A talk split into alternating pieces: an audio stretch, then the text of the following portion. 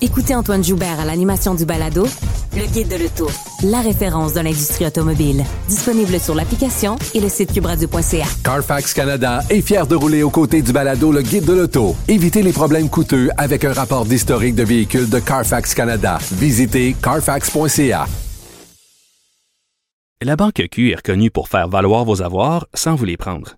Mais quand vous pensez à votre premier compte bancaire, tu sais, dans le temps à l'école, vous faisiez vos dépôts avec vos scènes dans la petite enveloppe. Hmm, C'était bien beau. Mais avec le temps, ce vieux compte-là vous a coûté des milliers de dollars en frais, puis vous ne faites pas une scène d'intérêt. Avec la Banque Q, vous obtenez des intérêts élevés et aucun frais sur vos services bancaires courants. Autrement dit, ça fait pas mal plus de scènes dans votre enveloppe, ça. Banque Q. Faites valoir vos avoirs. Visitez banqueq.ca pour en savoir plus. Cube Radio. Le conflit Russie-Ukraine avec Guillaume Lavoie. Bonjour Guillaume. Bonjour Mario. Alors, euh, une présentation là, vraiment pas banale qui a été faite euh, aujourd'hui euh, par Volodymyr Zelensky devant le Conseil de sécurité de l'ONU. Hein? Oui, je pense que il, il- il va transformer pour toujours la manière dont on, on présente des choses devant des, des parlements, des assemblées. Et en gros, quelque part, là, c'était le Conseil de sécurité et on invite le président ukrainien. Et la première partie de son discours était vraiment là, une dénonciation extraordinairement dure, directe des atrocités commises par les Russes. là. Il n'y avait pas euh, de, de- il n'y avait pas de gants blancs, ça a même été pire. On disait prendre des chars d'assaut pour rouler sur des véhicules dans lesquels il y avait des civils, des assassinats, des gorges tranchées. On était vraiment dans quelque chose qui était à un autre niveau d'atrocité qu'on n'avait pas encore entendu parler. Après ça, une accusation en règle contre l'ONU en disant, parce que l'article 1, c'est de préserver la paix. En gros, là, on traduire de l'ukrainien, qu'est-ce que vous faites de vos journées, là? Puis vous avez la Russie autour de la table du Conseil de sécurité, alors ça va prendre des appels à réforme. Et après ça, ça a été le vidéo. Et on avait peut-être vu, plusieurs en ont vu, le vidéo qu'il avait présenté devant le, le Congrès américain, qui était euh, vraiment, qui donnait presque la nausée. Là, Ouais, mais qui était, autre. qui était dans l'émotion, qui était dans la destruction des bâtiments, la destruction, le, les images avant-après, là, un pays qui est beau, puis après ça, le pays est démoli. Mais on était moins dans l'horreur humaine là, de voir les, corps humains qui, qui abandonnés, qui, qui jongent des bords de. C'est moins horrible quand même ce qui a été présenté aux Américains qu'aujourd'hui au Conseil de sécurité de l'ONU. là. Oui, et, et là, donc, c'était pas le même vidéo. Celui-là était, euh, mettez le film en noir et blanc. Tout le monde va être sûr que c'est un documentaire sur la Deuxième Guerre mondiale. C'est à peu près de ce niveau-là. Là. Vous voyez des femmes, des enfants, des gens avec euh, les mains attachées dans le dos. C'est des choses qu'on pensait impossibles aujourd'hui. Là. Et la stratégie terroriste, c'est-à-dire la stratégie de la terreur de l'armée russe, va obliger, je pense, le monde libre ou l'Occident à dire, bon, il y a un monstre à arrêter ici, qu'est-ce qu'on est prêt à faire de plus? Parce que là, il va y avoir euh, une réponse qui, doit, qui va devoir être donnée à ça. Et, d'ailleurs, le président Zelensky a dit, là, en gros, là, je paraphrase, c'est que vous avez vu là, vous n'avez pas encore vu les autres villes.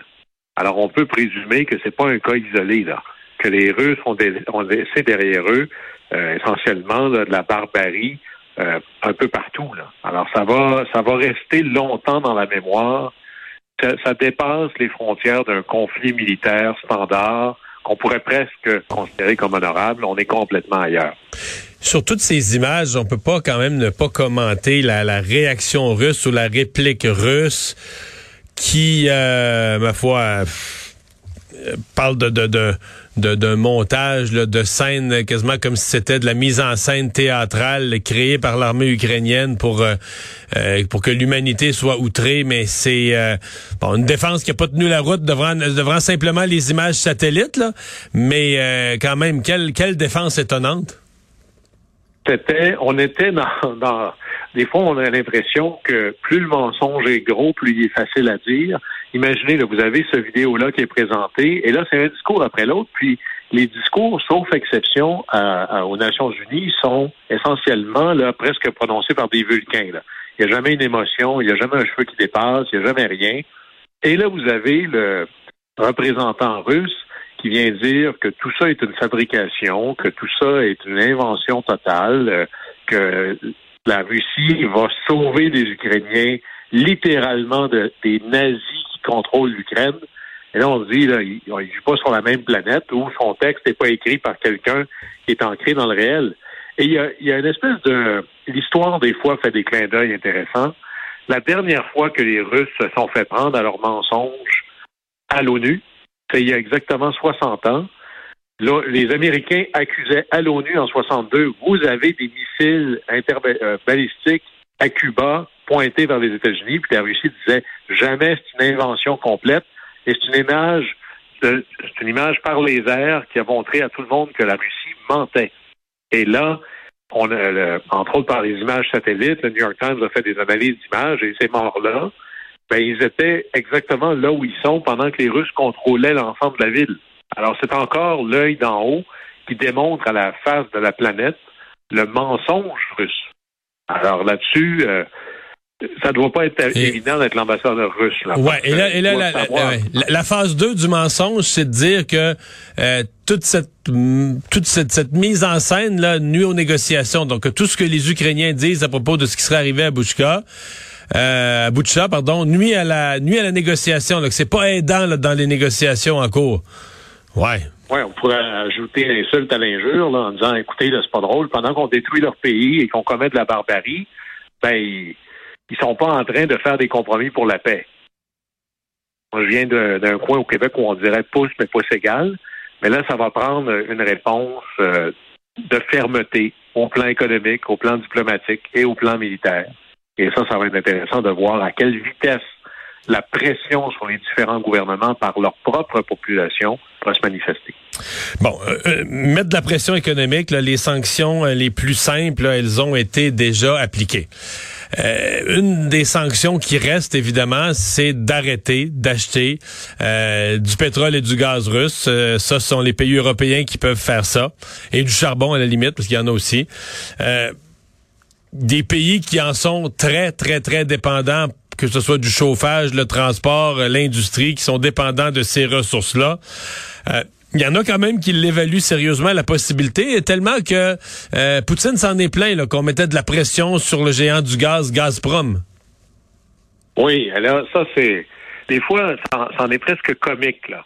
Hein, vous avez les, Européens qui disent ben s'il y a à tout le moins là dans, dans, cette espèce de délestage face à l'industrie gazière russe, euh, il y a beaucoup de partenariats, par exemple euh, entre les compagnies allemandes et les compagnies russe. Il y a beaucoup de, euh, en anglais on dirait des assets, il y a beaucoup d'actifs qui servent à transporter de l'énergie de propriété de compagnies russes sur d'autres territoires que la Russie elle-même.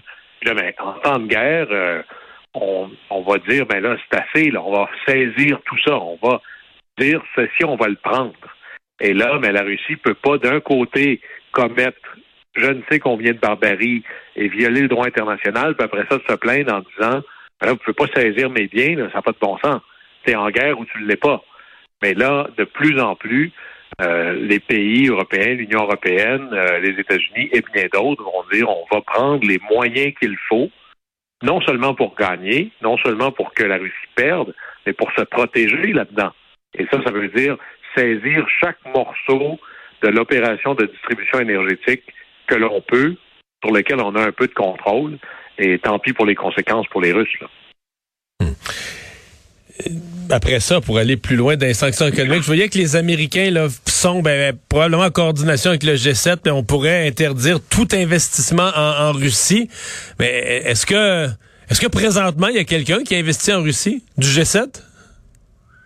Non, il n'y en a pas. Après ça, la question, c'est le privé. ça, c'est toujours intéressant à savoir quand un pays dit euh, je sanctionne tel autre pays, est-ce qu'il a le droit de sanctionner un individu? Hein, par exemple, est-ce que le Canada a le droit de dire, ben moi, vu que je suis supposément en guerre contre la Russie, parce qu'on ne l'a pas déclaré officiellement, est-ce que j'ai le droit de sanctionner, de saisir les actifs des Russes ou d'empêcher des compagnies canadiennes de droit privé de faire ce qu'elles veulent? Et la vieille doctrine du 18e siècle, c'était non, tu peux pas faire ça parce que les citoyens, un État ne peut faire la guerre qu'à un autre État ne peut pas être en guerre contre un autre citoyen parce qu'il n'y a pas de relation entre le Canada et les citoyens du monde entier. Et ça a pris un siècle pour que s'impose une tradition de droit anglais en disant non, non, non. Quand on fait la guerre, tout est impliqué là-dedans. Euh, le dynamisme d'une compagnie privée russe ou d'un investissement privé canadien qui favorisait les Russes, ça contribue à ce que Vladimir Poutine. Alors, tout ça peut faire partie du même concept. La nouveauté, c'est une nouveauté qui a été créée euh, dans l'entre-deux-guerres, c'est qu'on peut procéder par ce qui a toujours été dans l'histoire du monde, des sanctions, c'était une arme de guerre. Une sanction économique, c'était l'équivalent d'une mesure de guerre. Ça s'accompagne d'une déclaration officielle de guerre par un Parlement. Et là, comme c'est devenu une arme en temps de paix, ben on l'utilise et les débats sont moins démocratiques. Hein, c'est un peu plus facile. Par exemple, on dit on va sanctionner la Russie, on n'envoie pas de soldats sur la ligne, il n'y a pas de, de, de mère par la suite, éplorée par la suite. Il n'y a pas de. C'est pas comme si on va perdre énormément de matériel. Mais on n'a pas fait le débat sur on est est-ce qu'on est prêt à ça? Moi, je pense que oui. Mais est-ce qu'on est prêt à vivre avec les conséquences de ça? Il y a des compagnies canadiennes qui font moins d'affaires maintenant qui vendaient à la Russie. Est-ce qu'on a fait un débat sur est-ce qu'on est prêt à tolérer le sacrifice de nos principes? En payant plus cher nos céréales, en disant on va limiter notre consommation, par exemple, parce qu'on veut envoyer plus de pétrole ou plus de gaz naturel ou plus de céréales aux pays qui vont en avoir besoin. Ça nous prend un débat là-dessus. Et il n'y en a pas eu. Il n'y a pas eu de débat général sur euh, est-ce qu'on entre dans cette guerre par proxy contre la Russie, comme il y aurait normalement, pensé par exemple lorsqu'il y a eu l'idée d'entrée du Canada en guerre contre l'Irak, il y a eu un long débat au Parlement. Et au moins, ça prépare ou ça met les choses claires pour la suite. Je pense que ça nous prend ça, ne serait-ce aussi que pour démontrer à Vladimir Poutine que la population canadienne, commençons par ici, a fait l'analyse, elle compte dans quoi elle s'embarque et elle est prête ou pas au sacrifice que ça va vouloir dire. On ne peut pas faire semblant d'être en guerre juste parce qu'il n'y a pas une déclaration officielle de guerre. C'est peut-être le côté, euh, je dirais, euh, facile, mais qui nous affaiblit des sanctions économiques en temps de paix, entre guillemets. Alors, moi, je pense que ce serait intéressant d'avoir un réel débat national sur on est prêt à quoi, à aller jusqu'où, c'est quoi les sacrifices qui viennent avec ça, et qu'est-ce que ça veut dire. Il va y avoir un budget fédéral, là. On est prêt à mettre combien d'argent pour l'Ukraine ou pour ce qui entoure notre réponse à l'Ukraine versus le mettre ailleurs. Et tant qu'on n'aura pas fait ça, on navigue un peu à vue, on aura soit toujours l'impression qu'on en fait trop ou pas assez, ou on ne fera pas la connexion entre les impacts que l'on va vivre et la décision qu'on aurait dû prendre officiellement en amont. Guillaume, euh, il y avait un analyste ce midi à TVA Nouvelle avec Michel Jean qui a euh, décrit euh, l'état pitoyable dans lequel se retrouvent, selon lui, euh, les troupes russes. En fait, c'est un ancien major général de l'armée canadienne, M. Blanchette, qui, qui a l'impression, lui, que les pertes sont considérables. bon, on part sur les estimés du Pentagone, là, 15 000 soldats russes seraient morts, mais qu'au total, si on prend, si on ajoute aux soldats décédés ceux qui ont été faits prisonniers, ceux qui ont été blessés, ceux qui sont partis pour toutes sortes de raisons, qu'il en manquerait 40 000, plus beaucoup de matériel militaire détruit est-ce que est-ce c'est si pire que ça? Est-ce qu'on s'illusionne? C'est toujours la question qu'on se pose. Est-ce qu'on s'illusionne sur les succès de l'armée ukrainienne? Ou est-ce que vraiment c'est si pitoyable pour l'armée russe, puis les pertes assez grandes pour euh, compromettre les possibilités même de, Poutine de les, regrouper sur un territoire plus petit, de concentrer ses forces pour une, attaque dans l'est de l'Ukraine? C'est très difficile d'avoir des, chiffres officiels. Hein. Souvent, une des premières victimes en temps de guerre, c'est la vérité et l'information. Mais l'idée que les pertes russes sont extraordinairement élevées, ça tient. Pas juste en, pertes humaines, en soldats qui manquent. On parlait récemment que 15% de tous les soldats engagés dans l'aventure ukrainienne étaient hors combat, morts, prisonniers, disparus. Mais là, à 40 000, ce serait plus que ça. Ça serait 20 25 c'est ça, c'était des chiffres de, au moins il y a deux semaines. Alors, et, ça, on parle même pas des pertes matérielles. Hier, on disait à chaque fois que l'Ukraine lance un missile, c'est 150 000 dollars qui partent. Là, on n'a même pas le coût de la livraison. L'Ukraine dit ça nous en prendrait 1000 par jour. Ça, c'est 150 millions, là, vite comme ça. De l'autre côté, en Russie, ils pilonnent sans cesse l'Ukraine. Alors, on pourrait imaginer que c'est des millions de dollars qui font tomber sur l'Ukraine à tous les jours. Euh, ça prend à un moment donné une économie avec une certaine taille pour être capable de livrer bataille comme ça. Et au-delà, et le drame, c'est que face aux pertes humaines, les Russes sont capables, ça reste quand même un arsenal, euh, ils ne manqueront pas de munitions demain matin, ils sont capables de pilonner de plus loin. Alors la, la capacité de destruction, elle, ne diminuera pas nécessairement. Alors c'est pour ça que ça pourrait être très long. Euh, et ça reste quand même un pays qui est assis sur des choses essentielles pour faire la guerre, un arsenal militaire important en termes de munitions et d'équipements, euh, beaucoup de pétrole, beaucoup de, capacité de transport, capacité de nourrir ses troupes. Alors, même si c'est une armée mal équipée, mal coordonnée, euh, il y a une vieille expression en anglais qui dit n'importe quel épais peut brûler un bar. Alors, même une armée mal équipée, mal coordonnée, est capable de faire des niveaux de destruction assez importants, surtout contre des cibles civiles. Et, ça, ça fait partie du calcul russe en disant tous les réfugiés que j'envoie à l'Ouest, c'est pas mon problème à moi. Je vais juste augmenter la facture, la pression sur la coalition contre moi. Mais il est très clair que tout le rêve ou l'espèce de mythique qu'on avait de la grande armée rouge, on n'est pas là, là. On n'est pas là du tout. Euh, et, là-dessus, c'est pour ça que les Ukrainiens font des gains. Mais c'est pas parce qu'on fait des gains. Faut pas mélanger la bravoure, la bravoure avec la bravade. C'est pas parce qu'il y a des gains et un recul russe, on n'est pas aux portes d'une défaite de la Russie. D'ailleurs, on n'a même pas établi encore quels seraient les critères qui nous permettraient de dire que la Russie a perdu. Il faudrait à tout le moins que la Russie dise deux choses.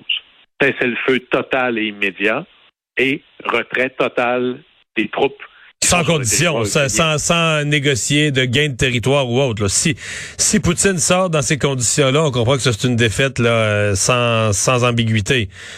Mais la et, et, militairement parlant, on n'est pas en mesure présentement d'imposer nos conditions. Alors, tant qu'on ne sera pas rendu là, euh, c'est pas clair qu'on est en recul tant que ça.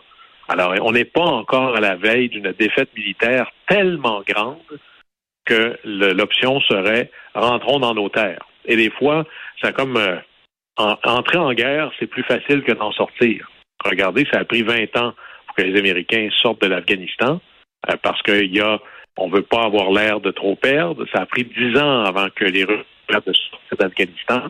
À un moment donné, il y a un mot pour ça, c'est l'enlisement qui vient se mélanger à l'entêtement, qui vient se mélanger à pas perdre la face, se mélanger à comment est-ce que Vladimir Poutine est capable, lui, de dire qu'il n'a pas perdu. Hein, là-dessus, l'Ukraine a besoin de gagner, la Russie a besoin de ne pas perdre pour une solution où est-ce que ça fonctionne. On n'est pas là encore.